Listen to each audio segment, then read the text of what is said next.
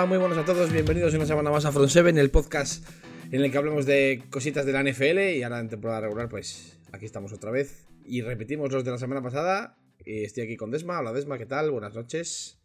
Buenas noches, repetimos la gente de bien. La gente de bien. Un día antes del año de la semana pasada y dos días antes de la salida del podcast porque lo voy a editar nada más termine para que lo tengáis fresquísimo y no os toque esperar dos días como antes que el, el tío huevazos de Borja no lo editó hasta dos días después porque tenía mucho que trabajar y, y como Fer nos ha cambiado un poco la forma de editar, pues había que aprender un poquito y, y no pude hasta dos días después. Pero esta noche, prometido, según terminemos, lo edito y lo subo.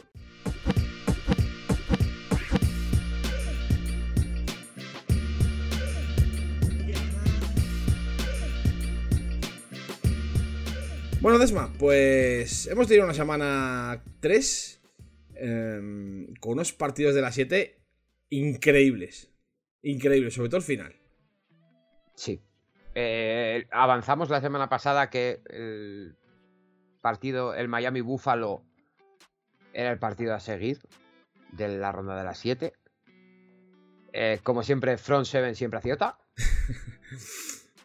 eh, auténtico. Para mí, el partido hasta ahora de las tres jornadas que, que hemos visto. Sí, increíble. Sobre todo cómo terminó, ¿no? O sea, ese. El, el nuevo Bat Fumble. Sí. El kicker, el, perdón, el Panther pateando hacia el culo de, de uno de los. Claro, cuando pateas desde tu, desde tu Enson, está todo más comprimido. Entonces no hay espacio y le pegó. Eh, le pegó el culo, kick, literalmente. el culo al, al, al que estaba bloqueando. Y tenía unas posibilidades muy bajas de ganar. Y ganaron. Ganaron. Vaya, Eh, vaya partido, macho. Vaya partido. Yo, yo, hablando con un, un conocido que es de los Dolphins, no Josele, eh, cuando recuperan el balón los Dolphins en su 2 o en su 3, Ujú. me dice, cuidado que hay que salir de ahí. Y le dije, no fastidies. Digo, saldréis. Y no salieron. Y dice, bueno, ahora mandarla lejos. Dice, y que nos gane yo sale. Dice, si nos gana yo salen, oye, mira, es Mm. lo que hay y ya está. Y mandó dos audios después del pan. Que dije, le da un perrenque. Pero bueno, eh, un auténtico partidazo. Eh, Es que. los Bills, los Bills, muy bien. O sea, es que tampoco se les puede decir, oye, mira, perdieron, pero, pero no jugaron mal. Hombre, no, es que vamos a ver. u- Es un equipazo, eh, Búfalo. Entonces, jugar mal, no le vas a ver que. Es claro, para los estándares de lo que es Búfalo, ¿qué es jugar mal? Jugar mal es lo que hicimos los Niners. Pero Búfalo no es un equipo que juegue mal. Quiero decir, o sea, puede, puede hacer un partido eh, menos estratosférico de lo que veníamos viendo hasta ahora. Pero mal, yo no, no le veo que sea un equipo capaz de jugar mal. O sea, muy mal No, tiene pero, que. para, pero para mí tampoco fue un partido eh, lejos de lo estratosférico de las dos primeras jornadas. Mm, Fue, Bueno, bueno, bueno, bueno. fue bueno. un muy buen partido. Sí, no, un, fue un gran partido de fútbol, eso, eso, eso está claro. Pero si estoy convencido, que me perdonen los, los oyentes de Miami, si, si este partido, los Bills muestran el nivel de la semana 1, los Bills no, no pierden este partido. Es mi opinión. A lo mejor sí. O sea, Miami es un equipo que hay que empezar a tenerlo en cuenta. Eh, llevo dos semanas diciendo que hasta la semana 5 no hay que poner las primeras notas de la temporada. Pero este, estamos en post semana 3 y ya se ven cosas. Se ven Sí. cosas. Eh, ya ves equipos completamente desahuciados. Ves equipos que si si es no es. Yo tenía bajísimos, bajísimos en mi Power Ranking particular a los Colts. Y los Colts se cargan a los, a, lo- a los Chiefs en un partidazo impresionante también. Un final increíble de partido. Sí, Eh, un drop brutal de Travis Kelsey. bueno, bueno, bueno, bueno, es que tre- tremendo. Entonces, es que fue tremendo el partido, o sea, como el final. O sea, claro, eh, yo cuando, lo he dicho la semana pasada y lo repito esta, cuando no juegan los Niners, yo pongo el resto siempre. Sobre todo a las 7, que es cuando más, cuando más vertiginoso es, porque hay un montón de partidos. Luego, eh, a partir de ya del, del lunes, eh, intento, como por lo que hacemos todos, ¿no? Intento ver los partidos más importantes en Condensed para venir al podcast con más armas. Pero... Pero los últimos 20 minutos de los par- del turno de las 7, o la última media hora, era una sucesión de, De locuras. de locuras una detrás de otra. Es que no hubo ningún partido en el que no hubiera una locura. exceptuando quizás el, el, el, el, el Panther Saints, que a lo mejor fue, estuvo más decidido un poco antes, pero es que... Difícil de eh, masticar, ¿eh? Difícil de tragar, sí. Pero el Chicago-Houston, final de infarto también. El, el Indianapolis-Kansas, increíble. El Miami-Buffalo, acabamos de hablar de él. El Minnesota-Detroit, Detroit ganando todo el partido y al final lo remonta Minnesota de una manera increíble también. Bueno, ¿qué me dices del Baltimore-New England también? O sea, es que fue, ha, fue- ha sido un, un turno de las 7 absolutamente increíble, estratosférico. Bueno, Cincinnati eh, ganó también cómodo, Sí, Pero- apa- apabullando. pero bueno, y luego, para mí, eh, pasando al partido de las. De, o sea, al partido, al turno de las 10, al segundo turno, 10, 10, 10 y 25, hay que hablar de Jacksonville. Hablemos de Jacksonville. Yo quería ¿Cómo empezar- cambia, cómo yo- cambia un equipo un, un- un head coach? Quitarte de encima Urban Meyer. Sí, pero yo voy más allá, porque es que el equipo apestaba antes de Urban Meyer también. O sea, y los, y los mimbres, sí que es verdad que Urban Meyer coincide con, con la, con la llegada de Trevor Lawrence, pero el, equipo son 53 tíos. O sea, no. Sí que es verdad que, que un quarterback franquicia cambia mucho la película. Pero es que lo que yo vi el otro. Lo que yo vi el, el- el- domingo en Los Ángeles va bastante más allá de, de Trevor Lawrence. O sea, cosa muy seria, Jacksonville. Pero muy seria. No sé si, no, no sé cómo lo ves tú, pero vamos, muy seria. Eh, sí, sí. eh, es un equipo además que es que es extraño, ¿no? Eh, sobrepagan por Christian Kirk.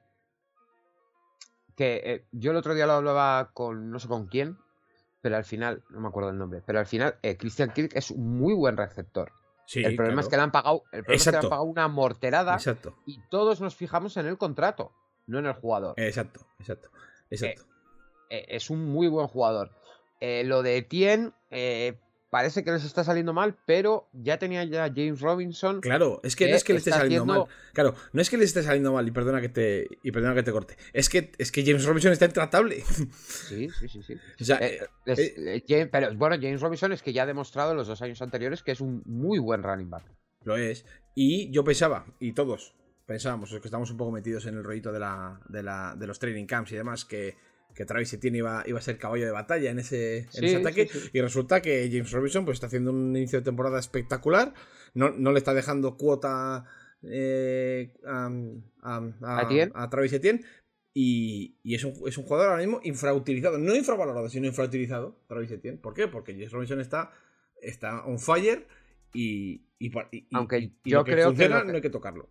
Lo que les está haciendo subir es, es la mejoría de defensa, sobre todo.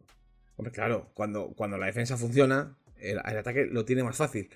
Y Pero, pero, pero al final el ataque podría meter 30 puntos, pero si tendrían la misma defensa del año pasado, irían 0-3.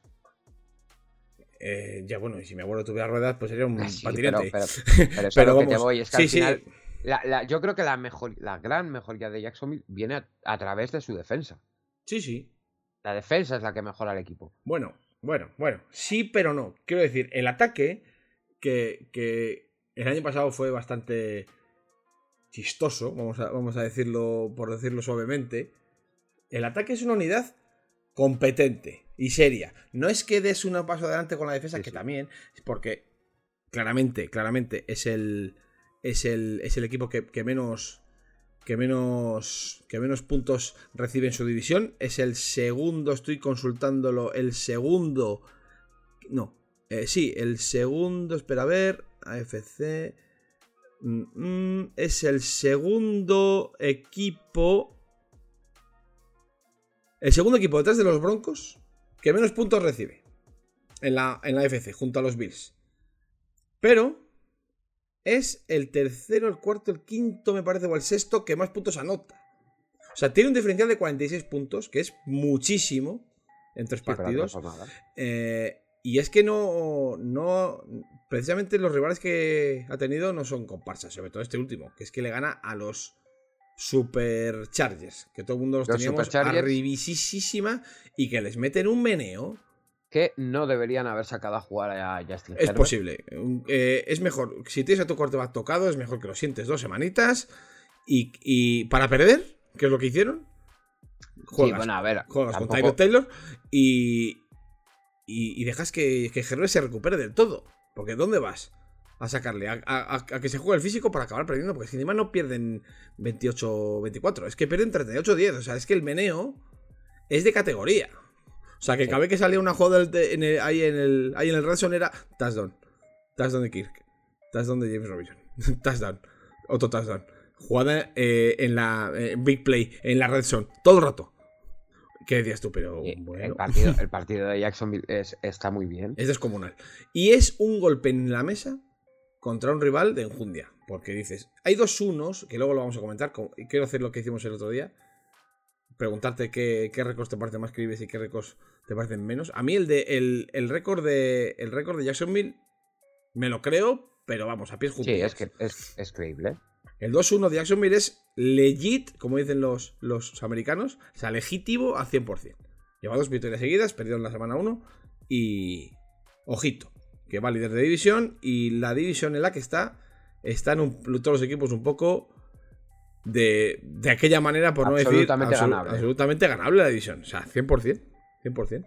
O sea, yo le veo colándose. Bueno, es lo que digo. Es, pronto. Y el fútbol de septiembre no se parece nada al de noviembre y diciembre. Pero a, día de hoy, ¿qué es lo que se puede analizar? ¿Qué es lo que ha pasado? Jacksonville es un equipo candidato a playoff, claramente. Luego ya veremos lo que pasa y cómo evoluciona la. sí, pueden ser, pueden ser los, los Panthers de Darnold del año pasado, pero de momento están muy bien. Bueno, los Panthers han ganado, pero ese, ese partido lo gana la defensa. Con un. Bueno, lo, primero, el primer touchdown que anotan es un, un fumble recuperado. Que, que se, se, llevan a Lanson desde su 20.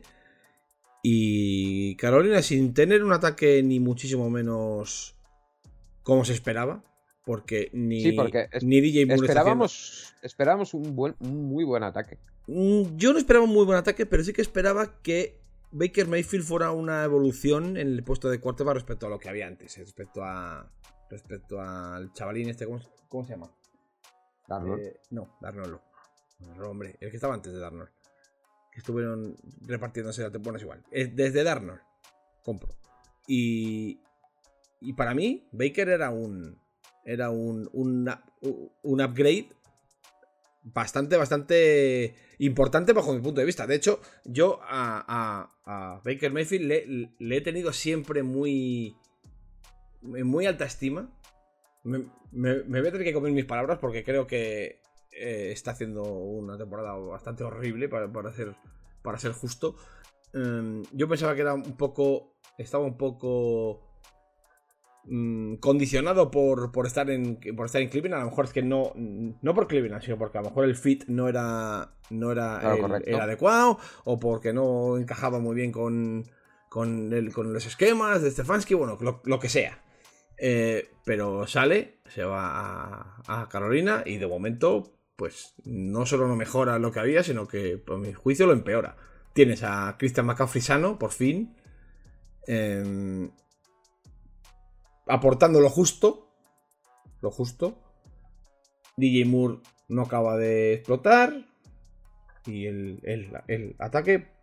Mmm, pichipicha. Cuando se esperaba bastante más de ellos, creo yo.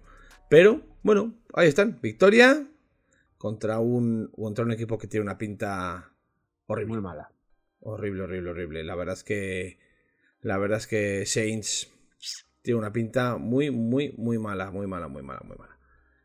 Y tienen un problema grave, con, bueno, ya lo hablamos el año pasado, con el CAP, que es que al final mm. no es que digas, oye, mira, es un equipo que tiene una pinta horrible, eh, traspaso mis dos estrellas por rondas del draft y solucionó. Es que tienen un problema muy grande con los eh, Boy Gears, con... Bueno, de hecho el año que viene, si no me equivoco, es el último año que pagan a Brice. Sí, sí. Va a ser... Eh, tienen, un problema complicado. Tienen fiesta, tienen fiesta durante, durante unos años en New Orleans. Y es que encima es eso, no parece, no parece que eso tenga. No parece que eso tenga muy buena solución, la verdad. Sí. ¿De qué partido quieres hablar ahora? Yo, yo quiero hablar, querría hablar del único equipo 3-0, que es. No, de los, del otro único equipo que va 3-0, aparte de Miami, que es Filadelfia. ¿Nos creemos a Filadelfia ya? Yo me los creo, ¿eh? Y es más, me los iba creyendo desde el principio. Eh Sí, no. Bueno, yo me lo creo totalmente. Me creo, me creo el equipo en la ola en la que está subido. Pero necesito verlos en un partido de verdad. Eh, es que lo de Hearts. mm, Me parece una broma. No una broma de mal gusto. Pero. eh, es un tío que está muy bien rodeado. Pero no sé si, si lo que está demostrando es gracias a cómo está rodeado. O eh, realmente a que él es bueno. Yo creo que es bueno, sinceramente. Lo creo. Sinceramente lo creo. No es un quarterback del top tier. No creo eso. Pero sí creo que es un quarterback suficiente para, estando bien rodeado, llegar... A ver, sí que es verdad que tienen, tienen un cuerpo de receptores con Devonta y con. Bueno, Devonta Smith hace una recepción. Bueno, Devonta Es Smith hace un partido en general. Devonta Smith lleva al descanso, si no me equivoco, 7 recepciones, 155 No, yardas, 2 descomunal, touchdowns. Descomunal, descomunal. El partido de Devonta Smith es descomunal. Un espectáculo. Y luego es que encima le han traído a Jay Brown. Sí. El juego de carrera, pues bueno, tienes ahí un comité con Sanders, con Gainwell, Sí. con Boston Scott. Que Eh, bueno, Está jugando bien Miles Sanders, ¿eh? Por encima de lo esperado, bajo mi punto de vista. sí, yo de hecho, yo de hecho pensé que Gainwell le iba a quitar el puesto eh, más bien pronto que tarde. Pero bueno, al final el juego de carrera se basa más bien en Hearts que en cualquiera de los otros, ¿no? Pero eh, no sé, es un equipo al que yo necesito necesito verlo en un partido gordo. Mm. No sé si me explico. Sí, en sí, sí, un sí, Sunday claro, Night, claro, en claro. un Sí. En algo de eso. Hasta entonces los pongo un poquito con pinzas. Un poquito con pinzas. Sí que es verdad que tiene una secundaria que es muy buena. Sí. Con Gar- Garner Johnson, con eh, Slay, con Bradbury, con... Tienen un buen equipo, Yo es otro, otro de los equipos que me creo totalmente. pero no sé. no Necesito verles en un partido gordo. Yo me los creo, van a ser, o- bajo el punto de vista, van a ser uno de los cuatro, de los cuatro campeones de división. Los veo muy destacados en su división. No, no veo ni a, ni a ni a Giants, ni a Commanders, ni a Cowboys quitándoles el puesto. Dos por Hombre. incomparecencia y el cuarto porque no tienen a Prescott. Exacto. Ese, yo creo que ese es el problema. Yo, yo si no, yo tenía como primeros de división a Dallas. Es lo que debería ser, desde luego. Pero la línea de Dallas no es, la, no es lo que era el año pasado. No, pero es y que eso lo, tienen que línea. pagar. Claro, pero es que el esa línea ha, ha- ha sostenido mucho a todo el equipo durante unas cuantas temporadas, ¿eh? Sí. Unas cuantas temporadas. Ganan a. Ganan a. Ganan a Nueva York ayer. A Giants. 23-16. Pero. Es, es un equipo frágil. Muy frágil. La, la verdad es que es un equipo que no, no les veo compitiendo al máximo nivel sin Prescott. Es más, no les veía compitiendo al máximo nivel ni, ni con Prescott siquiera. Ni yo, con Prescott. yo. Eh, pero eh, esto yo creo es que con Prescott les daba para ganar la división. Uy, yo creo que no. Yo y, creo que luego, y, y luego ver, ver qué pasaba en playoff, ¿no? Mm. Pero sin Prescott, ves que se les ha caído. Y es curioso porque Claro. eh, Prescott es un tío que siempre ha estado eh, bajo la lupa. Sí. Y ahora Sí. resulta que es que sin Prescott no puedes ganar. No, bueno, está bajo la lupa porque, porque, porque se descolgó pidiendo 40 millones. Porque si, si no se descuelga pidiendo dinero de Aaron Rodgers, eh, pues a lo mejor no estaría tanto, tanto bajo la lupa. Eso sí, no es que no puedas ganar, es que ahí voy. Ahí voy yo con mi, con mi, con mi argumento respecto a Dallas. No es que no puedas ganar sin Prescott, es que yo estoy convencido, y lo, lo acabo de decir, de que Dallas, incluso con Prescott, no estaba para grandes cosas. A ver, el problema de Dallas es que al final eh, Siki Nah, ye- Ah, sí que no ha llegado a ser lo que era. Le ha, le ha comido tostada a Tony Pollard. O sea, olvídate de Siki. Sí. Siki, ahora mismo, la, la gracia de. La gracia de, de Dallas es la defensa. Un poco, sobre todo el cuerpo de linebackers, que es lo mejor que tienen. Los safeties también son buenos. Eh, la línea ofensiva. Y sí, Dylan. Y sí, Dylan, exactamente. Es que ahí se acaba. Se acaba Dallas ahí. No hay más.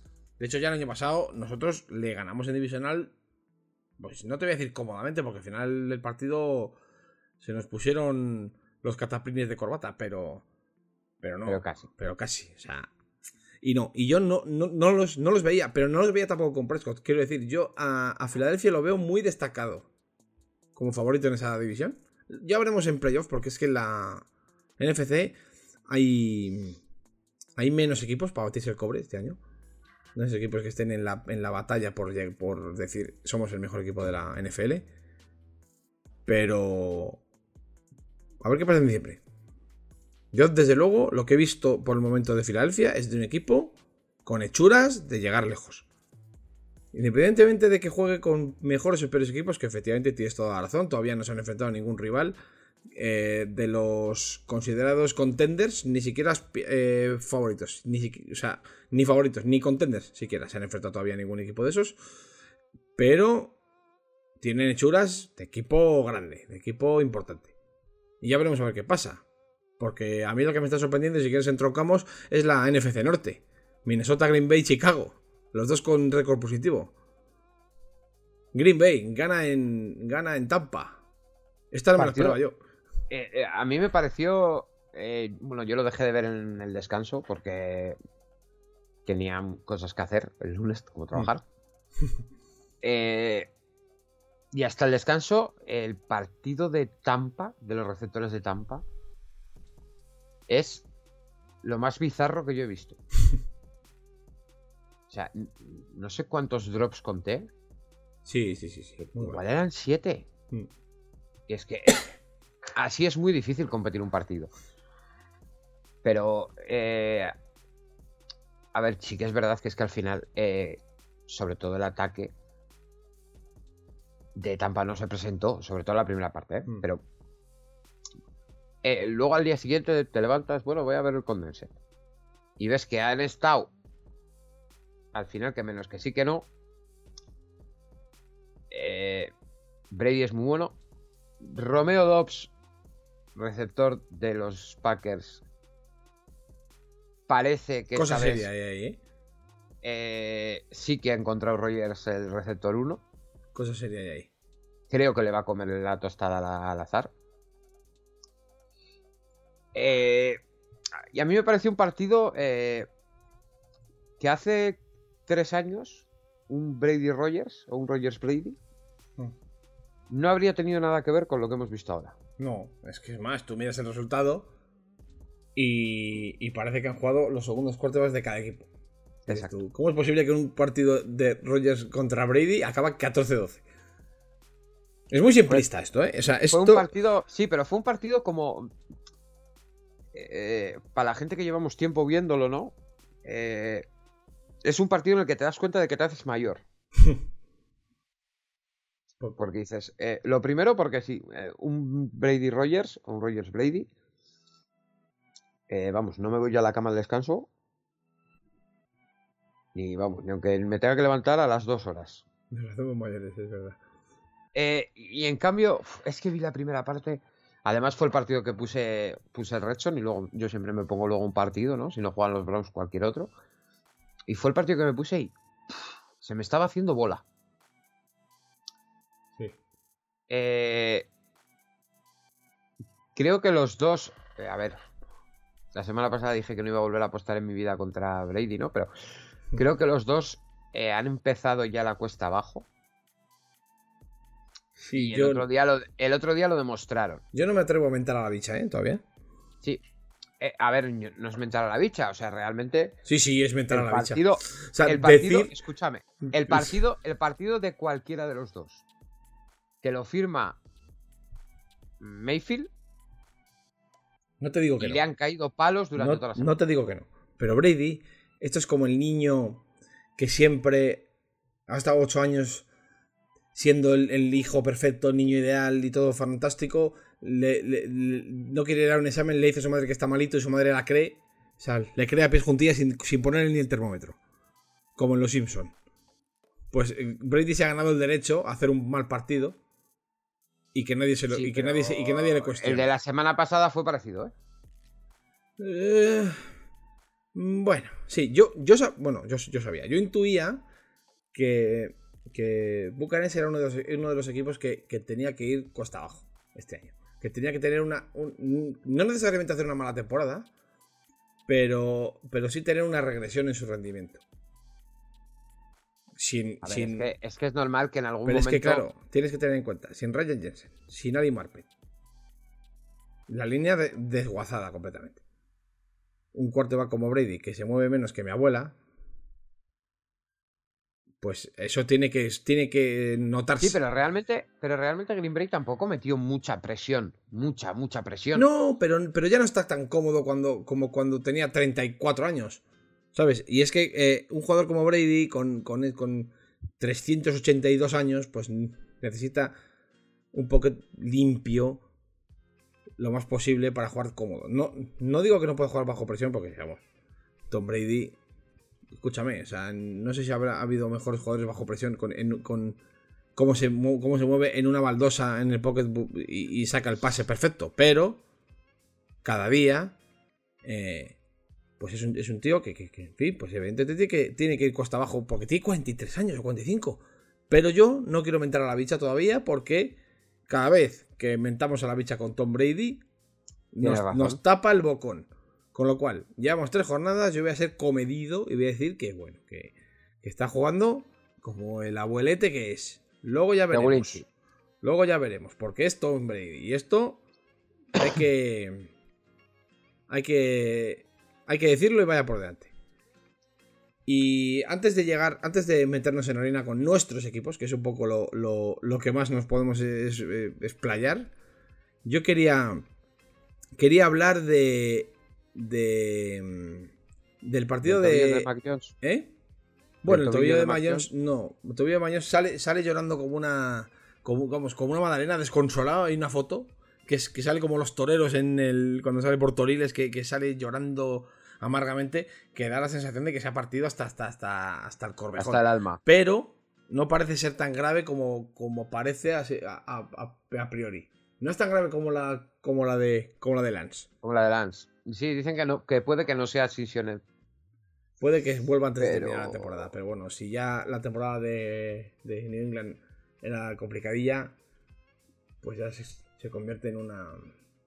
Se convierte en un drama ya que a ver en qué termina. Sobre, sobre todo teniendo en cuenta que está compartiendo división con dos cocos ahora mismo. Si no son los dos cocos más importantes, pues entre los cinco más cocos, que son Miami y Buffalo. Sí, en cuanto en la FC seguro. A ver qué haces bateando el cobre en la división con semejantes mostrencos. O sea, New England es- está dramática la cosa para ellos. Aún así, hacen un señor partido y le dan un señor partido y un señor dolor de cabeza a Baltimore. Que al principio, al descanso, yo digo, "Uy, cuidado, esto es que a lo mejor ganan- le ganan a Baltimore, ¿eh?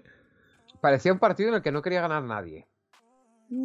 Eh, eh, hubo un rato que era un cúmulo de despropósitos. sí, eso, sí, eso es verdad. eh, se iba y volvía al partido. Y yo digo, pero, pero, pero, por favor, ¿pero qué ha pasado?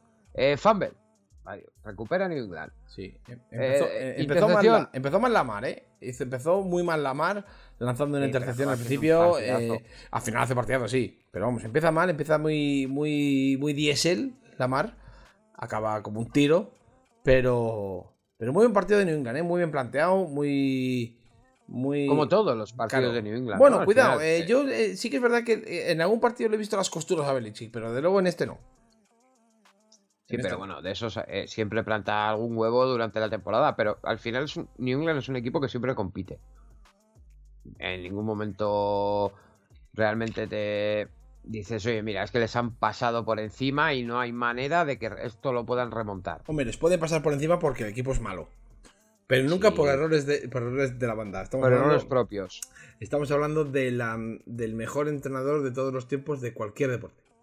Y de aquí no, de esta burra no me baja nadie. Puede ser. Y, claro, puedes esperarte cualquier cosa menos que, menos que el señor Bill Belichick prepare alguna. Que, o sea, alguna que le cueste un partido a su equipo de una manera grosera. Como sí le veo a sus 31 entrenadores de la liga, incluyendo y especialmente el nuestro, el señorito Shanahan, Que ahora, ahora hablaremos de él. Pero yo quería hablar de, los Rams. Que, que le ganan 22 a Arizona. ¿Nos creemos a los Rams? Yo es que no me, yo no, no- no me termino de creer a los Rams. Fíjate lo que te voy a decir antes de que, antes de que me. Antes de que me empieces a hablar de ellos. Yo creo que, Yo creo que, sin, creo que Cooper Cup, la división fácil. sin Cooper Cup es un equipo De 9-8. Change my mind. No. Sin Cooper Cup es un equipo de 9-8. Desmiéntemelo, como decía aquel francés que salía en el chiringuito. Y si no lo desmiento, me amenazas, como a Vinicius. No te amenazo. Tú haz. eh, eh, bueno, no, no- no sé, depende de cómo, de cómo me siente la cena. No, no, pero vamos, yo Eh, estoy seguro, estoy, estoy seguro, es el típico equipo de, de- de- con resaca de Super Bowl. Que si no estuviese Sí, eso, Cup- eso sí te lo compro. Eso sí te lo compro. Que tiene resaca de Super Bowl. Ya no los. No sé si el, el roster. Hmm. El que sí que tiene resaca Super Bowl es McVeigh. Es posible. Y, y- y com- Eh. y por consiguiente, com- como son eh, equipos entrenador-centristas, Sí. cuya, cuya estrella es el entrenador, como nos pasa a nosotros. Si, si tiene, si tiene resaca de Super Bowl eh, McVay, lo tiene todo el equipo. Y yo creo que ahora mismo la papeleta la está salvando Cooper Cup. Si no, irían 1-2, si no 0-3. Sí, porque en realidad. eh, y mira que yo. Stafford, bueno, creo que todo el mundo sabe que es la niña de mis ojos. eh, no ha empezado bien la temporada. No sé si es debido a la lesión del codo famosa Puede ser. Es, bueno, es Etcétera, bastante posible, etcétera. de hecho. Bastante posible. o por qué. Pero eh, no ha empezado bien la temporada. El puesto de running back eh, parecía claramente que Akers volvía de la lesión, iba a ser el 1 y resulta que no. Bueno, poco a poco está volviendo. ¿eh? Ya me estoy repitiendo de haberle, de haberle traspasado en la fantasy. Que de verdad parece es nuevo. No, sí, bueno, no, no me hagas hablar de cosas de fantasy. Mejor, sí. Eso, mejor. Que parece que a 22 algunos os va, la- os va eh, la, da- os va la Damian vida. A, a algunos de la puñetera fantasy. Bueno, el caso. Bueno. eh, es un equipo, insisto, que si no tuviera a Cooper Cup en este estado de gracia absoluta que parece Jerry Rice, es un equipo de los de, ya te digo, no ganar más de 8 partidos o 9 partidos en el año. Yo creo que al final, eh, teniendo. Porque al final nos guste o no nos guste. Eh, McVeigh es un muy buen entrenador. Que sí, sí, eso es, eso es innegable. Yo creo que sacaría, sacaría, sacaría otro receptor, porque al final. Eh, sí, Cooper Cup eh, muy bien el año pasado. Y este hasta el año pasado era sí un receptor. eh, no te voy a decir normalito, No. pero. Pero un, un- Cri- un un Christian Kirk. receptor. Un Christian Kirk. Sí, sí, era un, Pero un buen claro, receptor. ha salido ahora y es absolutamente un, un, un enfermo, o sea, un trastornado. El mejor, Sí, o sea, el mejor, desde el año amigo. pasado. Sin- con permiso del señor Justin Jefferson, el mejor receptor de la liga, con bastante diferencia sí, sobre el segundo. sí, bueno, en el top, en el top. Sí, sí. Una cosa, una cosa tremenda. Porque hace un Y- buen 2019, hace un buen 2019, que nadie va a decir lo contrario, son más de mil yardas sí, y sí. 10 touchdowns. Eh, hace un 2020 un poquito por debajo de las mil yardas y solo 3 touchdowns. Hmm. Pero claro, eh, 2021 mm, prácticamente 2000 yardas, No, bueno, es que 1947 lo del año pasado y 16 touchdowns. Y este año va por el mismo camino. O sea, los, los, los que en Dynasty lo cogieron el año pasado. Bueno. Os, ha- os ha Sí. tocado la lotería, chavales. Una cosa impresionante el, el tío. Mira, dice, nos dice Fer que es mejor Jefferson. A mí me parece que están en el mismo tier. Se puede discutir quién es mejor. Está haciendo mejor Eh, a ver, a ver, hablando, mejor de, equipo. hablando de, de mejor fantasy. No, bueno, hablando en general. Está, está en mejor equipo. Está mejor equipo. eh, Cooper Cup, claramente. Pero sí eh, hay debate. Hay debate sobre quién es mejor receptor, si Justin Jefferson o él. A mí me, me parece que hoy. mm, en la mesa de, de Justin Jefferson y de Cooper Cup no come nadie. Hoy. A nivel de yo pondría, yo, hoy. yo pondría más 27 de septiembre. No meto a Yamartis en esa terna porque ha bajado bastante su rendimiento. Para, para mí, hoy, con lo visto las tres semanas, Cooper Cup y Justin Jefferson están un, es- un escalón por encima de, de receptores que de, de normal por nivel de- deberían estar en el mismo tier, como por ejemplo Davante Adams, como por ejemplo Stephon Dix, como por ejemplo... Que bueno, Stephon Dix, mira, yo a Stephon Dix le metería en esa. Está haciendo buena temporada, pero es que Stephon Dix nunca ha llegado a ser top, top, top, top, top 100%. Va- a la- Por lo menos así lo veo yo. Qui- Quizá, quizá estoy Bueno, es una apreciación personal, me puedo estar equivocando, pero para mí, eh, Stephon Dix siempre ha sido un, un receptor top. Dentro de, vamos a decir que dentro del, del- del top tier eh, hay. eh, vamos, lo dividimos en dos. Y en, un, en, el, en el top del top tier están. Pues eso. Normalmente Davante Adams, eh, Jamar Chase, Cooper Cup, Justin Jefferson. Y Stephon Dix está como un peleñín por debajo. Para, para mi gusto. Sí, en el tier 2 la parte alta, ¿no? En el tier 1 la parte baja, más bien. Luego en el tier 2 hay otro tipo de receptores, como digo Samuel, por ejemplo. Sí, lo que pasa es que Divo Samuels es un. Un white, un white back, ¿no? La, Eh, no, la, gracia, la gracia de, de, mm, la, la gracia de Divo es que efectivamente está. El, el año pasado hizo muchísimo daño desde el backfield. Pero no hay ahora mismo en la NFL receptor mejor tras la recepción que Divo Samuel. No lo hay.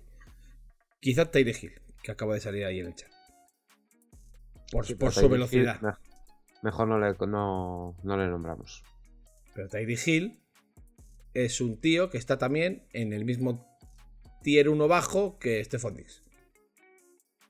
No, no llega ahora mismo a, la- a los niveles de Cooper Cup y Justin Jefferson, para mi gusto. Jamar Chase sí los tuvo el año pasado en ese tier, pero este año no. Este año no. lleva, sí, lleva un par. Los dos últimos partidos, pero bueno, pero el primero fue una locura. Sí, sí, bueno, claro. pero yo digo, a día de hoy, 27 de septiembre, llevamos tres jornadas y lo que hay es esto, bajo mi humilde punto de vista.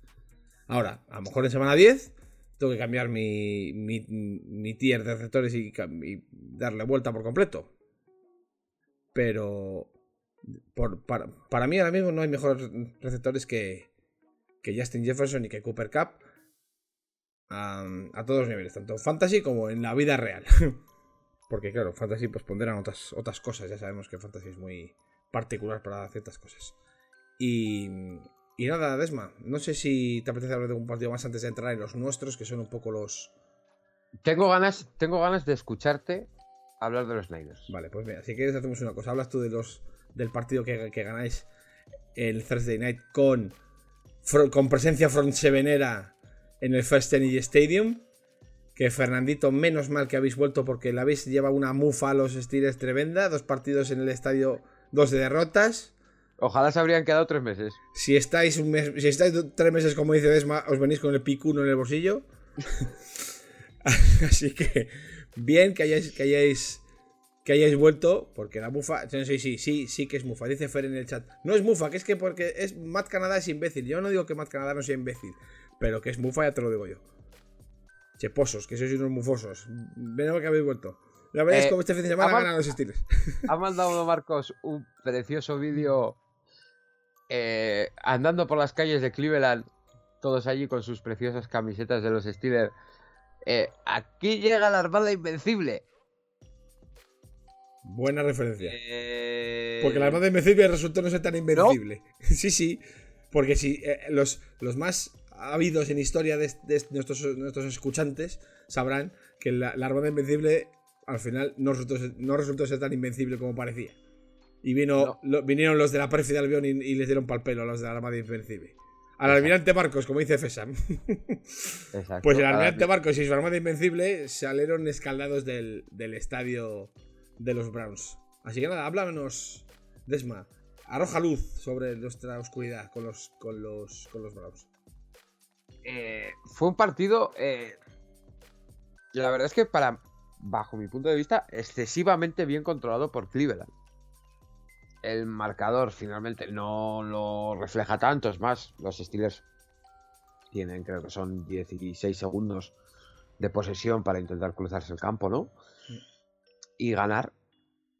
Pero fue un partido por el que yo tampoco realmente sufrí poco. Viendo el partido, sufrí bastante más.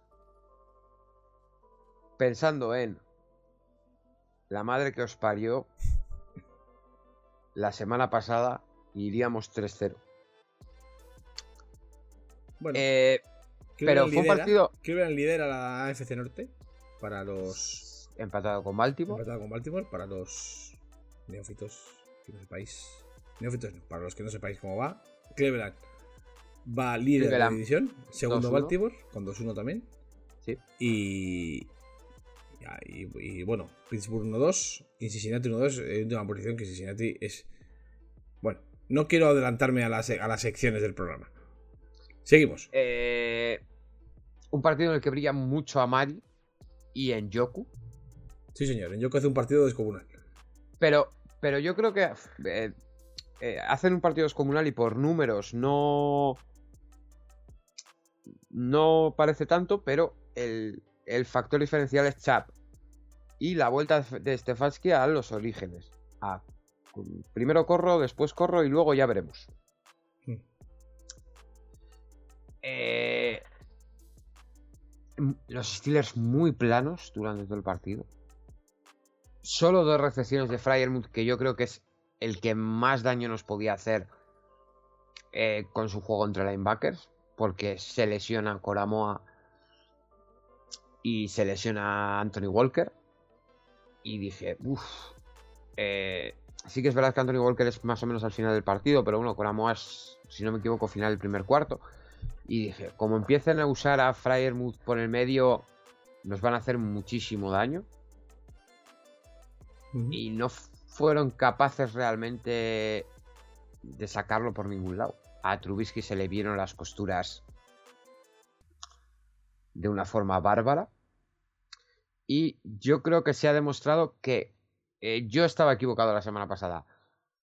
Eh, creo que la baja de T. Watt es, hace que baje bastantes más enteros de lo que yo pensaba. Hombre, yo, yo, lo tenía bastante claro, que es devastadora. Una baja de un jugador así es devastador totalmente. O sea, es una, es una baja catastrófica la de TJ Watt.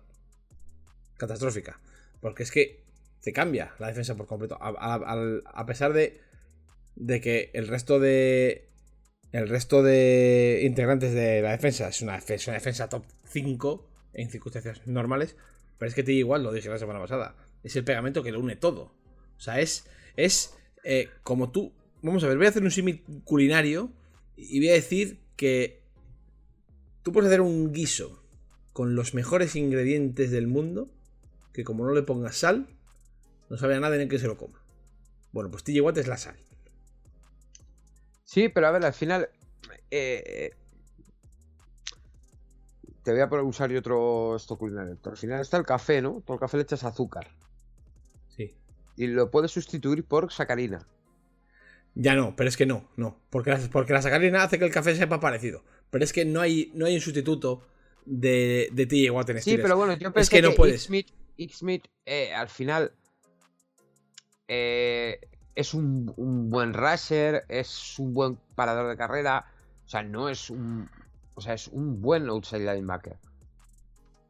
Que sí, que sí, pero que es que es igual. Que es que no, no hay forma de sustituir a TJ Watt en los Steelers, ni en los Steelers ni en ningún sitio. O sea, TJ Watt es el alfa y el omega de esa defensa por muy buenas piezas que tenga luego aparte con Cam Hayward, con, con Devin Bush, etcétera, etcétera, etcétera. Es que es igual con Mika Fitzpatrick, que es un pedazo de safety, da lo mismo. Es que sin TJ Watt eh, es un. Eh, voy a hacer un símil todavía más, más claro. El, castillo de naipes. O sea, TJ Watt es la base, es, el suelo. Si se cae la, carta de TJ Watt, se desmorona el castillo entero. De hecho, ya lo estamos viendo. Nos, apunta Marcos en el. Nos apunta Marcos en el chat que sin TJ eh, la marca es 0-6-1. O sea, 6 derrotas un empate. Cero victorias sin TJ Watt. Creo que, creo que el dato es suficientemente claro como para ponderar en su justa medida lo que supone igual para ese equipo y para esa defensa. Que es todo. Entonces, si tienes una defensa que se te cae a pedazos porque te falta su mejor jugador y All Pro y futuro Hall of Famer, eso lo unes a que el ataque es basura, porque es basura, infecta, porque la línea es una mierda y el receptor es, el quarterback es, es malo, simple y llanamente pues ya puedes tener a Jesucristo de receptor que te da lo mismo. Jesucristo convertido en Pickens. Que Pickens hace una recepción que, que ríete tú de la del Beckham. No. No compro. Bueno, pues para mí es igual de buena que la del Beckham. No. Para mí sí. Mm, es bastante peor, pero bueno, no pasa nada. Eh, es una muy buena recepción. Es una, mano muy espectacular. Estratosférica, pues igual, es, igual que espectacular que la de, que la de, no, No, es tan plástica porque el Odell Beckham. No, no es tan plástica. Pero es que el se- cuerpo por se completo, dobla el cuerpo. es en red zone, es con un defensor colgado de su Que hombro. sí, que sí, pero que es que la de la de la de la de Pickens es con un receptor que, que le impide ver el balón con, una contorsión, porque es que no es que se no es que se encorve como como se encorvó Odell, es que se retuerce para poderla coger. Me parece increíble la recepción, la verdad. Mucho no es tan bonita estéticamente como la de Odell, pero igual de difícil o más para mi gusto, ¿eh? Para mi gusto.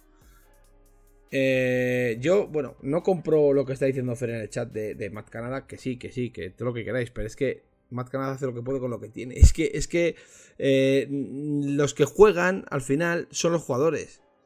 Pero es que Matt Canada podía Pero es que no. Sí que es verdad que podía, se podía optimizar. Se podía optimizar más. Pero es que no hay para más, chicos. No hay para más. O sea, no busquéis las culpables en la banda cuando, lo- cuando la culpa está en el campo. Es que ese ataque no da para más. Tíos, no da para más. Eh, está viéndose en San Francisco también. Y ahora vamos a hablar de ello. Es que no da para más el ataque. Por muy genio ofensivo que tengas en el banquillo, da lo mismo. Que no, que no, que es que no da para más ese ataque. Olvidaos de, la banda. Cargad las tintas contra la basura de planificación de, los integrantes del, del- del ataque, no del play calling. O sea, las culpas son para lo que sucedió en pretemporada, en off-season.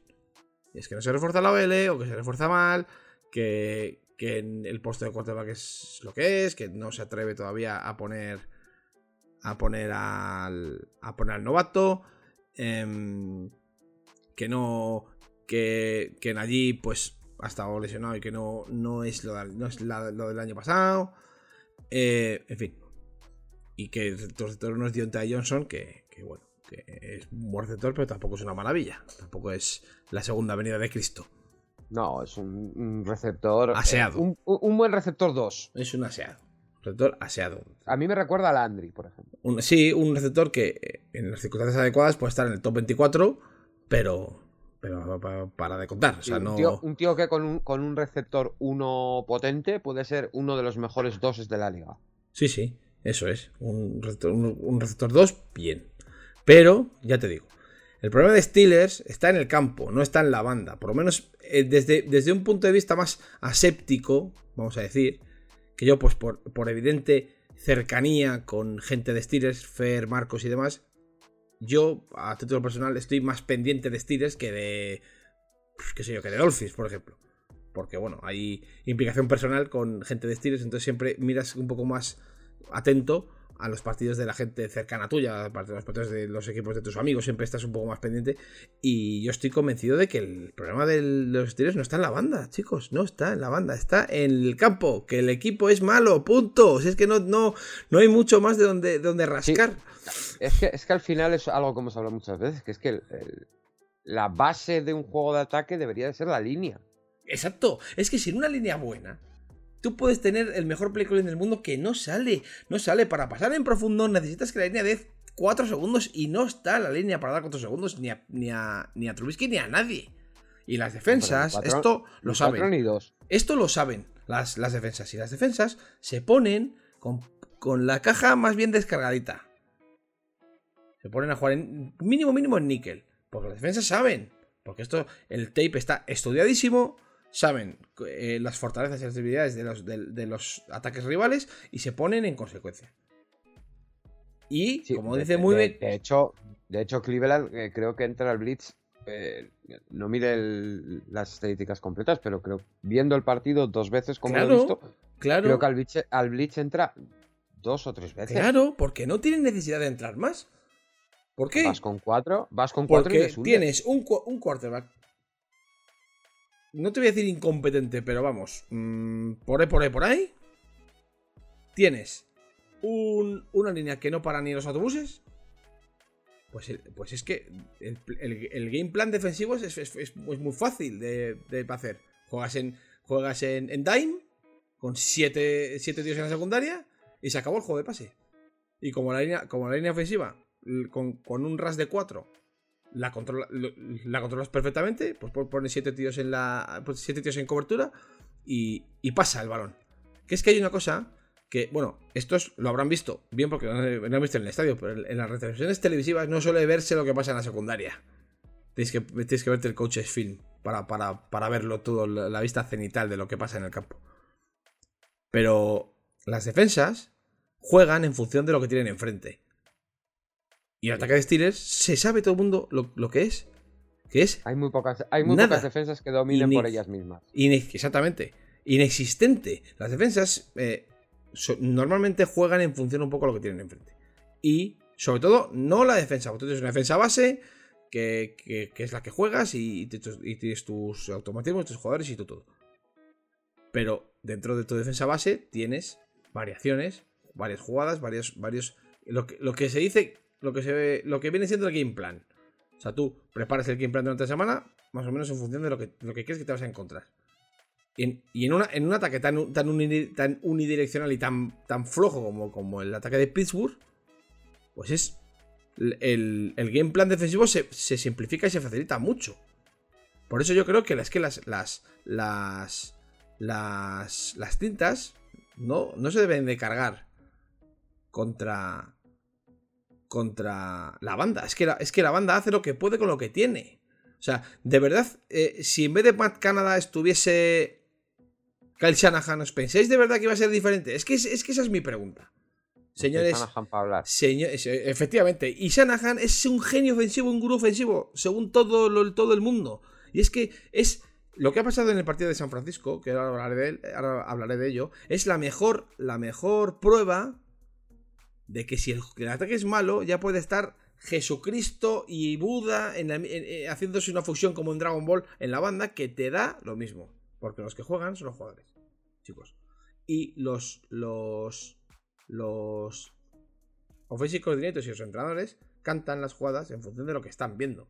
Si, no ven a Trubisky capaz de lanzar un profundo ni de. ni a la línea de aguantar, no le van a cantar un for verticals porque es absurdo. Porque la jugada no va a salir. o es muy difícil que salga. Entonces. Sí que es verdad que, sí que es verdad que yo hay cosas que creo que que podrían mejorar. O sea, la utilización de Nagy, sobre todo en el juego de pase. Sí, pero es, pero es, un tío con muy buenas manos y, se le usa muy, poco en. Ya no te hablo en screens, sino en jugadas en las que el receptor, el running back salga como receptor. Eh, eh, se le utiliza muy poquito. Mm. Pero es que no, yo es que es algo que hablo muchas veces con Fer aquí y es que sobre todo lo de la línea porque al final tú puedes tener un quarterback mm. regulero que si la línea le aguanta te va a conseguir conectar por un lado o por otro pero pero es que joder es que en esa línea no se ha metido nada Claro, es que ese es el tema. Si tú no... Y es que a los Bengals les está pasando un poco eso también. Que ya el año pasado, lo que eleva el nivel de Bengals es la defensa. Pero los Bengals, pero los Bengals han metido pasta en la línea. Ya, pero. No les ha salido. No, bueno, sí. Mm. Pero, escucha, pero puede que no te haya salido. Que han metido primeras rondas y han metido. Y, si no te sale, pues es mala suerte. Bueno, yo, no, estoy, no, estoy, muy de acuerdo con eso porque es, la apuesta por la línea ofensiva es muy tibia en, en, en, Cincinnati. Y cuando tú eres tibio, te pasa lo que te pasa. Para mí sí. Para mí sí. hombre. Para mí sí. Te lo voy a mirar. Mira, míralo, pero vamos, para mí sí. Pero vamos, es igual. Estamos hablando de estilos. Y ahora vamos con Niners. que, que, que, si, están, si, estamos, si estamos sin Fer y, estamos otra vez en Front Steelers. no nos quitamos el llamanito de Front Steelers ni, ni, ni, estando Fer ni, cuando no está. Bueno, voy con Niners eh, entroncando con que yo soy el primero que hago palos a Sanagan. Y yo soy el primero que está empezando a rondarme la cabeza. Esto, esto que, ves que hay un pensamiento hoy furtivo eh, que va rondando en tu cabeza a las 4 menos 4 te viene. No te vuelve a venir hasta las 8 y media. Te viene dos tres veces por día y dices, ¿Y si Shanahan no es el entrenador adecuado para este equipo? Entonces, es un, pensamiento muy desagradable. Porque cuando, cuando, cuando, te, cuando empieza a saltarte a la cabeza, porque es que esto, esto no es una cosa que tú pienses conscientemente, es que te viene. Cuando te viene que a lo mejor Shanahan no es lo, lo que este equipo necesita para ganar, dices, uff, esto, esto, o sea, te, recorre un, escalofrío. Primero porque te niegas a creerlo. Porque un eh, cuestionar a un entrenador que ha llegado a la Super Bowl y a final de conferencia es un poco aventurado, por no decir temerario. Pero viene a la cabeza. O sea, y cuando te viene a la cabeza, sin que tú lo pienses conscientemente, te viene, es porque hay algo que tú has visto que, hace que, te, te, hace que te autosugestiones. Y este partido del, Sunday Night, que me quedé a verlo hasta las 5 y 45 de la mañana, eh, es la prueba palpable de que la... No se puede hacer un partido peor con un, con un ataque que ni de coña, ni de coña es tan malo como lo que se demostró el domingo. Y ahí algo de culpa le cargo a Shanahan. De hecho, hoy, cuando yo ya venía, te digo, esto, es una sensación que no me quita nadie, la llevo teniendo desde que terminó el partido. Em, hay una. Hay una imagen, ha salido una, una imagen de Jimmy que le, no, no, que le leen los labios, cabreadísimo, diciendo que básicamente que las jugadas que, que estaban cantando eran una mierda. Básicamente. Pero sí, o sea, literalmente. Se le, se, le, leen los labios a la perfección. O sea, no hace falta hacer encaje de bolillos. El partido de Inanes es absolutamente estratosférico, descomunal en, en, en defensa. De hecho, hay un, hay un dato que sale en los rótulos del partido que dice que Russell Wilson nunca había tenido tanto estrés y fuera en toda su carrera como el domingo. La, defensa limita al 100% al ataque de Denver. Un ataque con Russell Wilson, con Corland Sutton, con, iba a decir con no, con, con Albert Owebunan, con una línea bastante decente. No stop, pero bastante decente. Aseada. Y eh, la defensa de Niners los, borra del mapa. O sea, directamente los, los, borra del mapa. O sea, todo el partido. Bueno, de hecho, el partido lo gana con 11 puntos. Eh, de, los, de los cuales 6 vienen en el último cuarto. Faltando 4 minutos. Y 2 son un regalo de una de las cosas más kafkianas que yo he visto sobre un campo de fútbol. Que por cierto, Fer, eh, ya estás buscando esa jugada para ponerla en, en, los, en los GIFs del, canal para canjear por puntos del canal. Baratita. Que claro, ha salido, para los que, para los que no, para los que no os lo sepáis, ha salido el otro quarterback que ahora mismo no recuerdo el, el nombre. Que, que corre por, por lo blanco. y, bueno, eh, no, no sé, no me acuerdo cuál, quién es el jugador, pero un, un quarterback creo que es de Lions, hace, hace bastantes años ya, que, hace lo mismo, que recibe el snap y, se sale por detrás del campo y, se pone a correr en paralelo por la parte blanca del campo, ya fuera del campo. Eh, y claro, hasta que le paran los árbitros y dicen que es safety. Sale un tweet diciendo que, por fin era libre porque Jimmy había hecho lo mismo. No es lo mismo, evidentemente no es tan ridículo, pero tiene su cuota de, ridículo eh, bastante importante la jugadita. Que es que eh, tiene. Mete, medio pie, ¿no? Mete medio pie, pero Jimmy tiene el, honor de ser la primera persona que hace un safety y un pick six en la misma jugada. O sea, reto a cualquier quarterback presente y futuro a que haga lo mismo a ver si le sale. Safety y pick six en la misma jugada. O sea, esa, eh, esa jugada es la. Es la, la prueba. O sea, el, ejemplo perfecto de lo que fue el ataque de, San Francisco 49 el domingo en el SN. O sea, una cosa indigna. Y el claro ejemplo de que igual el mayor problema no es Trey Lance. Ah, por supuesto. Pregunto, ¿eh? No, no como Trey Lance. Ojo, es que, vamos a ver. San Francisco 49ers utiliza, intercambia una primera y da dos primeras a mayores par porque no confían en Jimmy Garoppolo porque saben que Jimmy Garoppolo es lo que se vio el domingo. Porque si Jimmy Garoppolo no fuese lo que se vio el domingo, los Niners no se gastan tres primeras rondas en un quarterback. Hasta aquí estamos de acuerdo. ¿No? Sí. Vale. Con lo cual, no creo que a nadie le pide de sorpresa eh, que Jimmy Garoppolo apeste eh, miserablemente. No. Te podías esperar, te podías esperar que, que bueno, pues que no fuera catastrófico como lo fue. Te digo, te digo lo mismo que has dicho antes. Eh, eh, igual que Shanahan nos ha llevado a una final de conferencia y una Super Bowl. No, no, fre- frena, frena, frena, frena. No, no hagamos trampas al solitario. Porque es, es es como decir que, que, que Garoppolo tiene dos anillos por haber estado de suplente calentando aquí o detrás de Brady. No, pero en, en- en Lo San que lleva. juega. No. Lo que lleva. Sí, claro que juega. Vamos a ver, estoy, estoy sacando la nota. Lo que lleva a San Francisco a la, fi- a la Super Bowl y a la final de La conferencia defensa. es la defensa. Punto. Y se terminó. Es el mismo caso de el último Peyton Manning de Denver. A la Super Bowl. Esos Denver Broncos llegan a pesar de su ataque. Y este equipo de San Francisco llega a las, a las finales, tanto de Super Bowl como de conferencia, a pesar de su ataque. El año pasado menos, porque el año pasado tiene la sorpresa que supone Divo desde el backfield. Pero el ataque, hay partidos absolutamente apestosos, tanto el año pasado como este, a los mandos de Jimmy. Yo recuerdo el año pasado también bajo la lluvia un partido contra Indianapolis. Absolutamente lamentable de, de Jimmy, de, de que juego mejor yo. Y soy, que soy quarterback. Y peso 103 kilos. ahora mismo. O sea, indigno. Está fuerte, ¿eh? Estoy fuertito, sí. Vamos, lo mío es 103 kilos de puro músculo, Desma.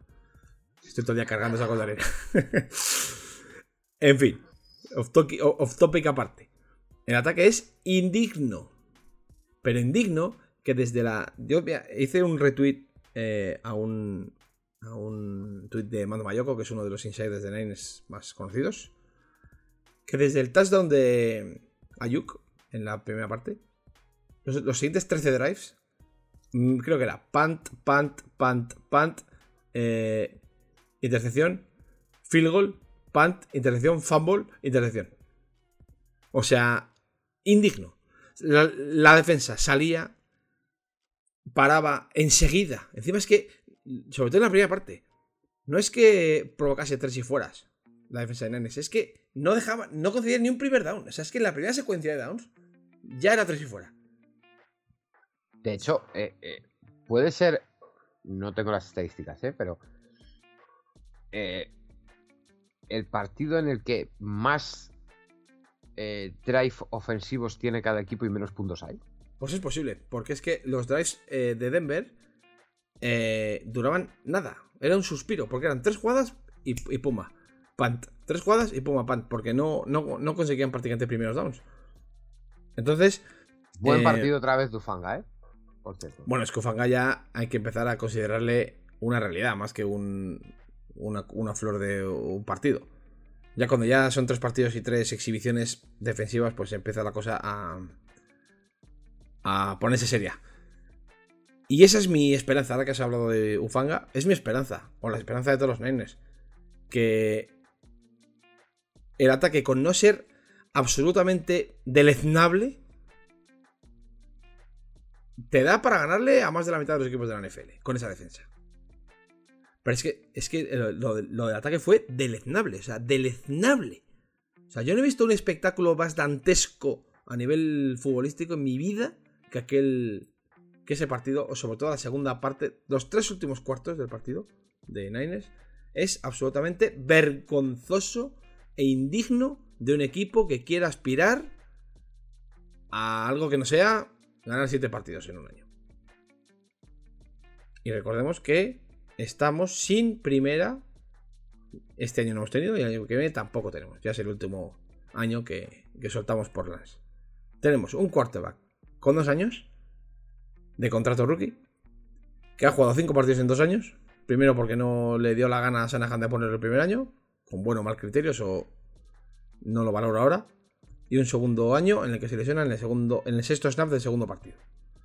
Ya veremos a ver cómo vuelve.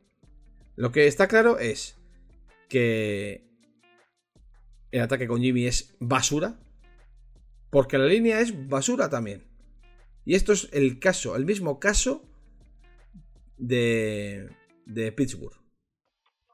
Es una mierda de línea que con Jimmy se, se nota. O sea, con Jimmy huele, la mierda huele a kilómetros.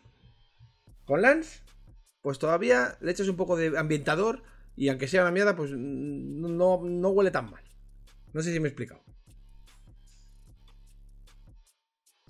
¿Por qué? Porque Lance está muy verde. Pero vamos a ver, si es que no estamos hablando de que Lance esté verde, amarillo, rojo o medio pensionista. Estamos hablando de que el ataque en conjunto, con una línea tan mala, es, una, es un, un, ataque que puede soportar que tu quarterback sea un tío, por muy verde que esté, pero con un estilo de juego como, como Lance, que es muy móvil, que puede hacer daño con las piernas, que puede eh, huir de la presión y sacar algo. Pero es que Jimmy es un jugador horrible bajo presión. Toma malas decisiones, suelta el balón cuando no debe, eh, lanza pases a la nada y prepara cada una que es para morirse. No sé cuántos primeros downs convertimos el otro día, pero creo que uno de 8 o de 9. O sea, fue. Terceros downs. terceros downs, efectivamente. Fue horrible el partido de Niners en, ataque. O sea, deleznable, vomitivo y monstruoso. Y así es imposible eh, llegar a nada, a ningún buen puerto, imposible 100%, a ningún buen puerto, como el ataque no de... También te digo, es, muy, muy, muy difícil, por decir imposible, hacerlo peor. Con lo cual, eh, pues tiene que mejorar, es que es inevitable. O sea, empeorar es imposible, no, no, no puede empeorar, no se puede jugar peor. No se puede. Eso sí, Semana 4. Partido contra, contra Rams. McVeigh nos tiene de. vamos. Nos tiene de hijos McVeigh, últimamente. Le tengo más miedo que un nublador normal ya por la noche esta semana. Solo, solo de pensarlo. y eso que el partido es el Monday night y yo no lo, voy a poder ver porque estaré seguramente metido en un barco camino de Palma de Mallorca, que trabajo allí el mes de octubre. Y, y lo veré en Condensed al día siguiente. No, me tocará tragarme hasta las tantas de la madrugada otro, otro, otro tostón infumable, podrio y otro porro asqueroso, como fue este, este Sunday night. Que Dios confunda. Así que, pues esto es lo que hay, Desma. Es lo que hay. Y con el ataque con Jimmy es lo que hay. Por mucho que esté Shanahan en la banda, a pesar de que te digo yo que me ronda esta idea en la cabeza, por la cabeza, que viene de vez en cuando y me quita las ganas de vivir. las cosas como son es un flash. Es un flash. Yo, te, te, lo, te, lo compro porque es lo que he tenido yo el año pasado con Mayfield. Claro, es, y es un flash que cuesta asumirlo, ¿eh? Porque es que tú dices, o sea, te, recorre un sudor frío por lo que puedo decir, ¿y si no es el entrenador de la Copa este equipo? Y eso es, es un sentimiento horrible, horrible, la verdad. Pero luego de repente te paras a pensar y dices, pero ¿cómo no vas? Claro, exactamente, porque dices, joder, Shanahan ha llegado al equipo a la Super Bowl. Y el año pasado, con, este equipo, con este ataque, mmm, de aquella manera, llegó a la final de conferencia. Y es que estuvo a un drop en una intercepción de Jakuski Tart de meterse en la Super Bowl. Y el, el fit de, de Cincinnati para San Francisco en la Super Bowl era ideal. O sea, papeletas máximas para ganar la Super Bowl. A nada, de, a nada que eh, Tart hubiera interceptado una que estaba solo y se le queda el balón de las manos. ¿Quién sabe lo que hubiera pasado? O sea, podíamos habernos presentado en esta temporada como campeones de la Super Bowl. O sea, tú fíjate. O sea, como para, como para dudar del tío. Pero el flash te viene y cuando te viene es que es matador. Matador. En fin, vamos a cerrar este capítulo de repaso a los partidetes que ya creo que hemos dado un buen repaso. Como siempre, chicos, os lo digo, os lo decimos que nunca tocamos todos los partidos porque es imposible, nos iríamos un poco de cuatro horas y, no, y no. Y no. puede ser. La semana que viene. Aburrimos a las Apúntatelo por ahí. Sí. La semana que viene, sí o sí. Eh, vamos a hablar de Minnesota. Sí. Que lo tenemos apartado estas dos últimas semanas. no hemos hablado de ellos. Sí, hay que hablar de Minnesota. Tenemos por ahí a Olive que. Hay que hablar de Minnesota. Sí, o sí. Disculpas, Olive, ¿por qué hay que hablar de Minnesota? Sí vamos a hablar de eh, los Lions. Sí, de hecho, mira, si quieres, mira, vamos a hacer una cosa. Vamos a hacer, hablar dos minutos de ellos, rápidamente, porque a mí, Detroit me parece que. Ya, ya, hablé, ya hablé de ellos la semana 1, dije que eran chachi y me cayeron risas y palos a partes iguales en el grupo de Telegram, porque quiero, quiero veros a todos como los viejos del meme. Venga, venga, que yo os vea. Los que os reíais de mí cuando, cuando dije que los, los rayos eran chachis, os quiero ver. A ver si, a ver si seguís riendo de, de, mi comentario. Porque son chachis, son chachis los Lions. Tienen unas, tienen unas cositas ahí, sobre todo en ataque. Uy, picantonas. Amon Ra, eh, Reynolds, Swift. De Anderson Swift, veremos, veremos cuánto tiene. Sí, bueno. Eh, en principio está cuestionable no está, no está out todavía, así que será week by week. Eh, pero. y Minnesota. Minnesota es el típico equipo que va de tapadillo hasta, hasta la semana 8 no, no enseña la patita. Pero ahí a la chita callando, ganando sus partiditos. Y de repente, en, semana, en, semana, No, pero no, no, tanto en semana 16. Se planta en semana 8, 6-2. Y nadie, se, y, nadie se, y nadie se explica cómo es posible que han llegado ahí eh, con 6 victorias y 2 derrotas. Pero es que tiene pinta ¿eh? de, que, de que puede pasar eso a la chita cayendo, lleguen a semana 8, a semana 8 y digamos, pero si están 6-2 estos tíos. Yo, yo lo que creo es que pueden llegar eh, 6-2 a la semana 8 y de repente perder todos los partidos que quedan. Buah, yo creo que no.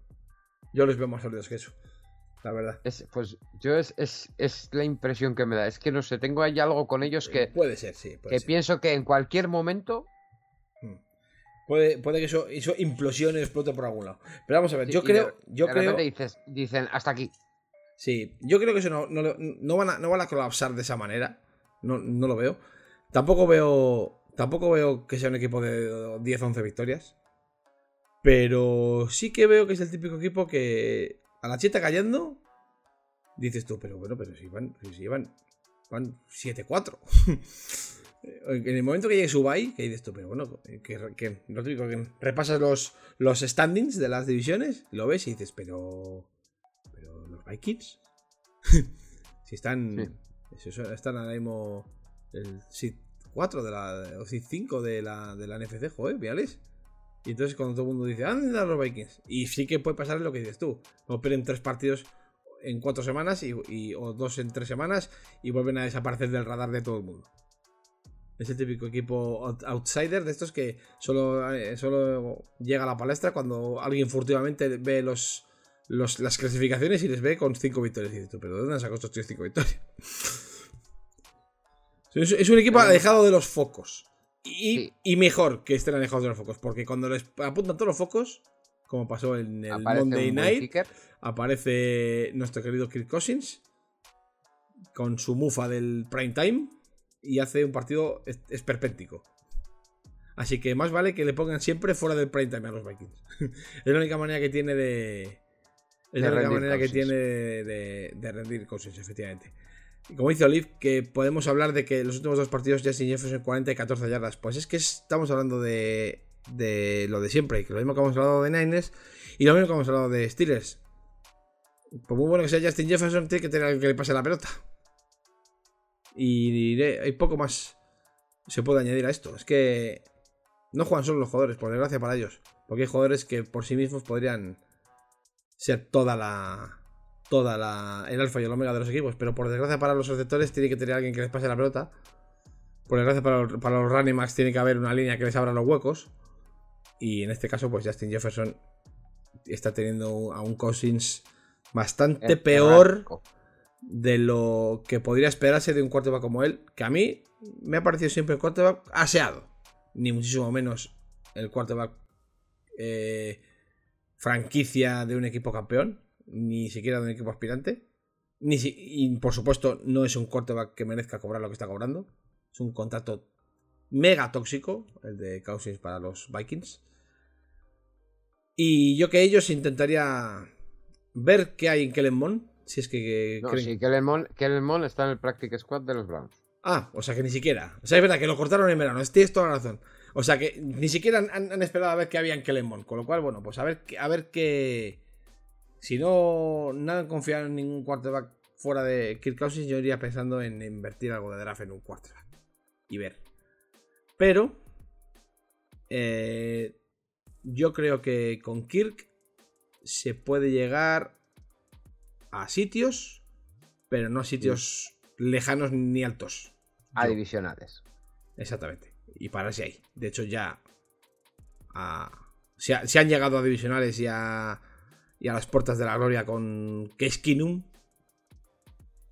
o con Teddy Bridgewater, pues, pues puede con Kirk Cousins hacerlo también. Lo que pasa es que aquella defensa del año de Case Keenum era una cosa estratosférica con Harrison Smith, con Limbal Joseph, con con, con Daniel Hunter. con, Daniel Hunter, con, con Sendejo, con, con Anthony Barr. Es que aquello, mira, fíjate, me acuerdo de todos. O sea, qué defensa de aquellos, aquellos Vikings. Claro, pues un poco lo que, lo que digo. Con, con acompañar.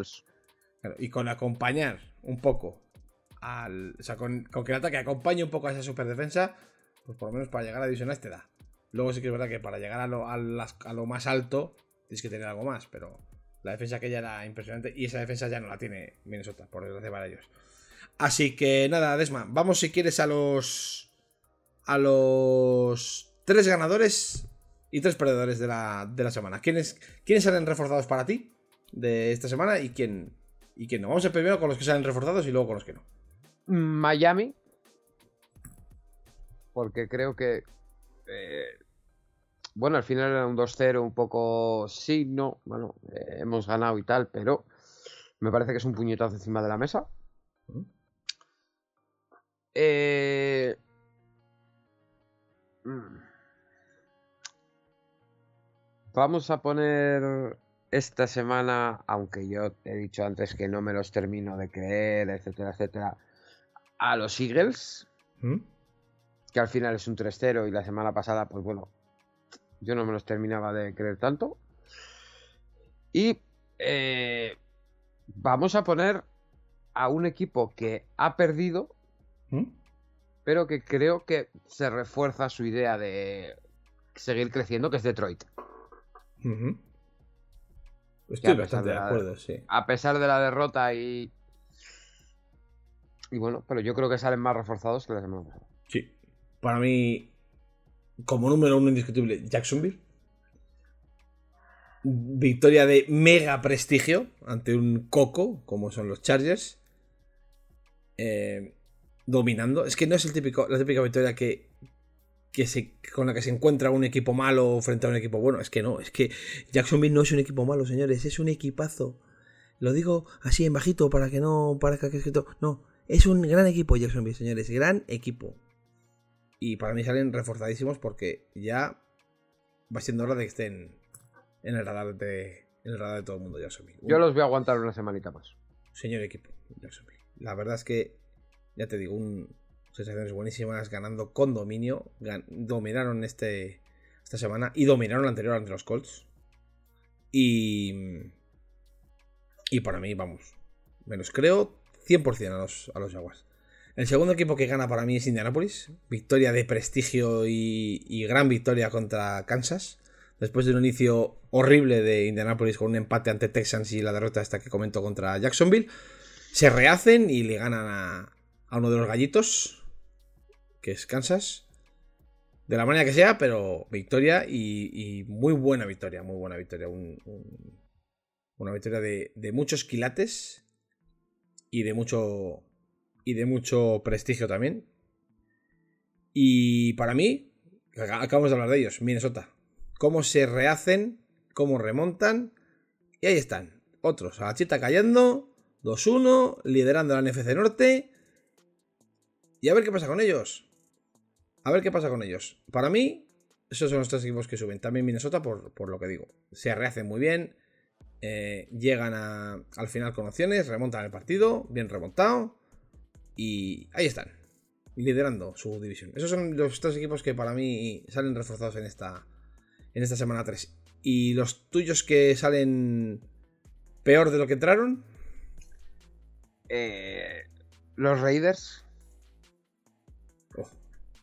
Eh, ya vale la bromita. Único- 0-3. Único, único equipo 0-3.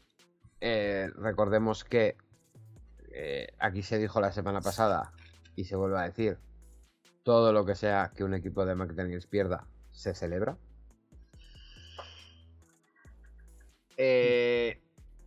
Voy a meter.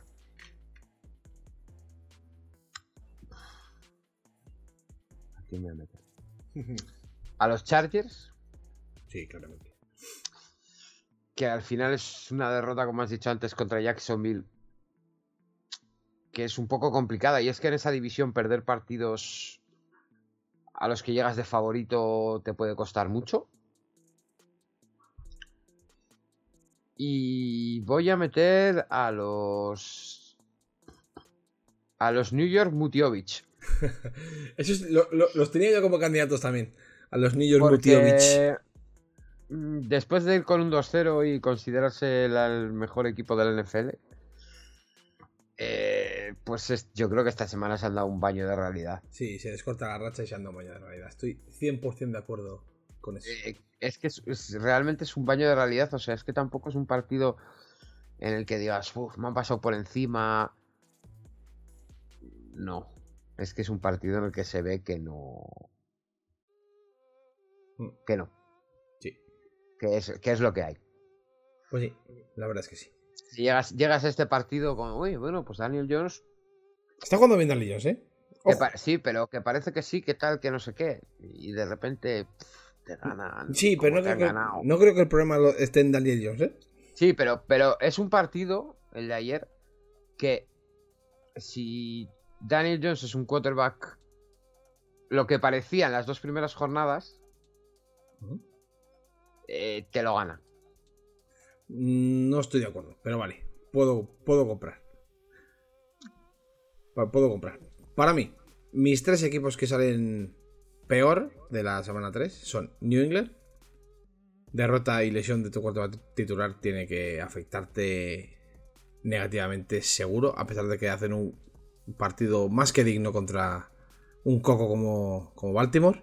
Salen peor por la derrota y especialmente por la, por la lesión de Mac Jones. La sola idea de tener que ir con Hoyer a mí me quitaría las ganas de vivir. Así que tienen que salir peor parados, seguro que lo solo por ese solo por ese hecho, o sea, a pesar de que de la, derrota que contribuye al contribuye al argumento, pero la lesión de Mac Jones ya hace hace que, que las cosas pinten feas para la semana 4 para para ellos. El segundo equipo que para mí baja es New, eh, Orleans, con- confirmando malas sensaciones. A mí me parece que es un equipo que tiene una pinta.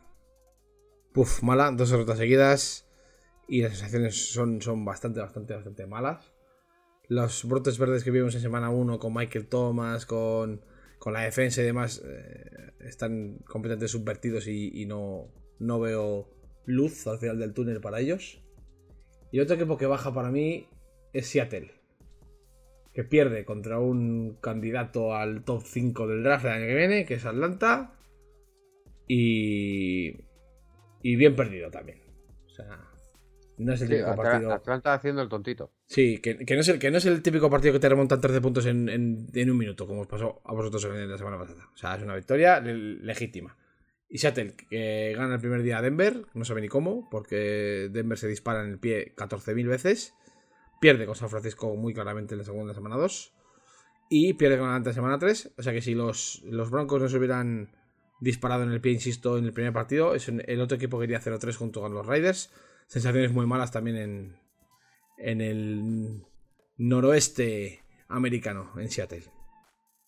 Y estos son los, los 3 y 3 y 3 y 3 que hemos elegido esta semana. Y para terminar, Desma, si quieres, vamos a repasar y a ver los tres partidos, o sea, un partido por turno que recomendamos a los oyentes que vean esta, esta semana 4. Antes de nada, recordar que esta semana tenemos fútbol en Londres, así que el domingo tenemos partido el Viking Saints a las 3 y media de la tarde, hora local. Eh, peninsu- hora peninsular. Hora, española, 3 y media de la tarde, eh, Minnesota, New Orleans Saints. Hora peninsular. de nuestros hermanos canarios también son españoles. Exactamente, toda la razón tienes. Hora peninsular. Dos y media para los canarios. tenemos un hermano de las Azores. Que ese tampoco sé cómo le lleva el horario. pues eso. Tres y media hora, hora peninsular, dos y media hora canaria. Eh, un partido para después, para después de comer, el Viking Saints. Para, eh, tiene pinta de ser para poder echarse buenas. exactamente, no tiene, no a priori no tiene buena pinta, la verdad. yo elegiría para las 7, claramente, el, el, el Beast Ravens. El Beast Ravens, sí. Creo que ese es el partido, de, el partido más, claramente el más interesante del turno de las 7. Eh, tenemos en el, Thursday Night un Miami, un Miami Cincinnati muy, muy, muy picante también. O sea que si tenéis posibilidad de quedaros a verlo, es un partido que va a estar muy. además, es un partido con cositas, ¿eh? Porque como Miami siga el estado de gracia y se pase por la piedra Cincinnati. Sí. 1-3 eh, te ponen problemas. Sí, sí. Y Cincinnati viene ya con victoria, eh, recuperando un poco la senda de lo que fue el año pasado. Y Miami les puede volver a dar un sopapo de estos de, de, dejarte muy, muy, tocado, ¿eh? Sí. Y colocarse 4-0 y ya Miami. Cuidadito con ellos, ¿eh? Que como a Buffalo le dé por palmar en Baltimore, se, le pone en chino la división. O sea, puede ser bastante. Se puede poner patas arriba la, la AFC este esta, esta semana. Y la en el turno de las 7 también tenemos un Jaguars que hemos hablado muy bien de ellos. Y unos Eagles a los que tú tienes muy arriba, que también es otro buen partido. Es un buen partido, sí. Aunque si tenemos que elegir uno, desde luego yo, yo me quedaría desde luego con el Buffalo eh, Baltimore. Sí que es verdad que es la típica semana también buena de, buena de Red Zone. Pero si tenéis que elegir un partido nada más, que no podéis ver el Red Zone por lo que sea, y tenéis que buscar algún link en, en la bahía de Jack Sparrow, eh, os, sí que es verdad que es mejor partido el, Bills, el Bills Ravens. Sí, a, priori tiene pinta de que va a ser el partido de la semana. Luego tenemos en el torno de las 10, los partidos son menos interesantes. Hay un divisional en, Las Vegas entre, entre los, los Broncos y, los Raiders que puede ser o un partidazo o un tostón absolutamente infumable. O sea, podemos apostar eh, por cualquiera de las dos opciones que pueden darse eh, al, mismo nivel que. Eh, vamos, al mismo nivel una que la otra. Yo creo que es el, turno más flojete de, todos los que hemos venido. Sí, porque luego el Sunday night tenemos un Chiefs Buccaneers que. Brutal. Buen partido. Brutal. La revisión de la Super Bowl del año, pasado. Esta, esta última no, la anterior. Y, el Monday Night, el Rams 49ers, que también tiene pinta de ser un muy buen partido. Tiene pinta de ser un buen partido. Siempre, las batallas eh, McVeigh versus Shanahan siempre son grandes batallas. Estén, estén bien o estén mal los equipos, la verdad es que siempre son buenos. Siempre son buenos partidos. Desde luego, yo pondría mi, pondría mi foco en el turno de las 7. Que hay, hay dos partidos muy, muy picantes. Yo no sé, cómo, no sé cómo lo voy a hacer, porque hay partidos. Juegan los Browns a las 7 Hmm. El Beast Ravens y el. Es que el Jacksonville Philadelphia me, es un partidazo también, ¿eh? me ha pegado al ojo. Sí, sí, es un partidazo. La verdad es que es una, es una, es una faena que te toque ver a tu equipo eh, coincidiendo en el mismo turno que partidazos, porque al final estás pendiente de, tu equipo como opción número uno. Se, te puede ir el rabillo del ojo a una tablet, pero vamos, eh, lo que estás, estás pendiente de tu partido. Pantalla grande, yo en casa siempre pantalla grande de los Browns. Pantalla grande de los Niners y luego todo lo demás. Quiero decir, sí. que es verdad que son partidos para luego ver tranquilamente el lunes en el Condensed para, para pararse el podcast de la, de la semana. Pero yo, por ejemplo, que tengo los nenes el, Monday night, pues podré, podré ver en una pantalla. No, me cuece el palo en el cuerpo. Por, por, una pantalla. No, yo tampoco lo voy a ver, no puedo. Por una pantalla pondré. La pantalla grande seguramente ponga el. El Buffalo, el Buffalo Baltimore. Y en el móvil o en la tablet pondré, pondré el Redson para ver las, los highlights y las jugadas chachispirulis que tal. Que como sea el, el, el Redson, como sea, como el turno de las 7 de esta semana, que me tenía pegando brincos en el sofá como un, como un auténtico descerebrado, pegando chillidos cada, cada jugada que salía, bueno, impresionante. Como sea parecido, va a ser una cosa digna de verse, desde luego. Pero vamos, si tenéis que centraros en un, en, un partido en concreto, estos tres, más los del prime time, os los recomendamos encarecidamente. Así que nada, Desma, si quieres, nos vamos al, al cierre. Muy bien, me parece. Venga, pues vamos con él.